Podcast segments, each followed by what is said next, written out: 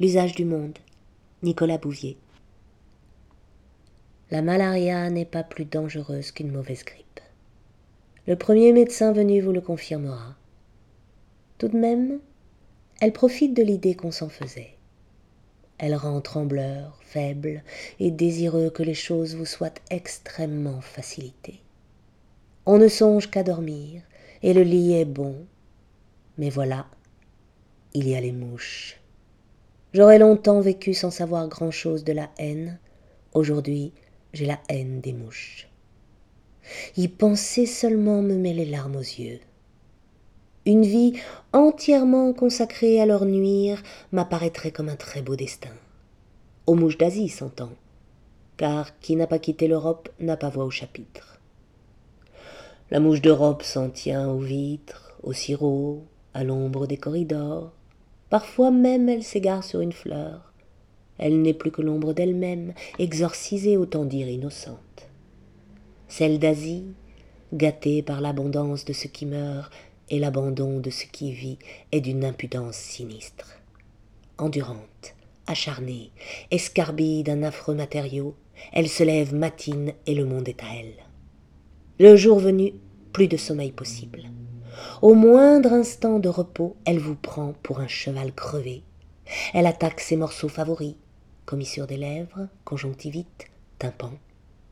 Vous trouve-t-elle endormie? Elle s'aventure, s'affole et va finir par exploser d'une manière bien à elle dans les muqueuses les plus sensibles des naseaux, vous jetant sur vos pieds au bord de la nausée. Mais s'il y a plaie, ulcère, boutonnière de chair mal fermée, peut-être pourrez-vous tout de même vous assoupir un peu, car elle ira là, au plus pressé, et il faut voir quelle immobilité grisée remplace son odieuse agitation. On peut alors l'observer à son aise. Aucune allure, évidemment, mal carénée, et mieux vaut passer sous silence son vol rompu, erratique, absurde, bien fait pour tourmenter les nerfs. Le moustique, dont on se passerait volontiers, est un artiste en comparaison. Cafard, rat, corbeau, vautour de quinze kilos qui n'aurait pas le cran de tuer une caille. Il existe ainsi un entremonde charognard, tout dans les gris, les bruns mâchés, besogneux aux couleurs minables ou livrés subalternes, toujours prêts à aider au passage. Ces domestiques ont pourtant leurs points faibles.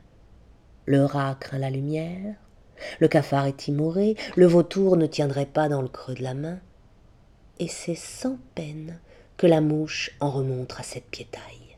Rien ne l'arrête, et je suis persuadé qu'en passant les terres au tamis, on y trouverait encore quelques mouches. Partout la vie cède, reflue, la voilà qui s'affaire en orbe mesquine, prêchant le moins. Finissons-en, renonçons à ces palpitations dérisoires, laissons faire le gros soleil, avec son dévouement d'infirmière et ses maudites toilettes de pâte. L'homme est trop exigeant.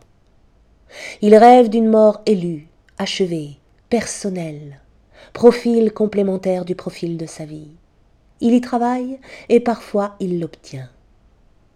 La mouche d'Asie n'entre pas dans ces distinctions-là. Pour cette salope, mort ou vivant, c'est bien pareil, et il suffit de voir le sommeil des enfants du bazar, sommeil de massacrer sous les essaims noirs et tranquilles, pour comprendre qu'elle confond tout à plaisir en parfaite servante de l'informe. Les anciens qui y voyaient clair l'ont toujours considérée comme engendrée par le malin. Elle en a tous les attributs. La trompeuse insignifiance, l'ubiquité, la prolifération foudroyante et plus de fidélité qu'un dogue. Beaucoup vous auront lâché qu'elle sera encore là. Les mouches avaient leur dieu, Baal Zaboub, Belzébuth en Syrie, Melkart en Phénicie, Zeus Apomios d'Élide, auxquels on sacrifiait en les priant bien fort d'aller faire paître plus loin leurs infects troupeaux.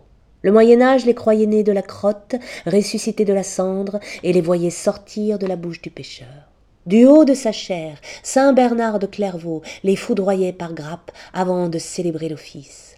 Luther lui-même assure dans une de ses lettres que le diable lui envoie ses mouches qui conchient son papier.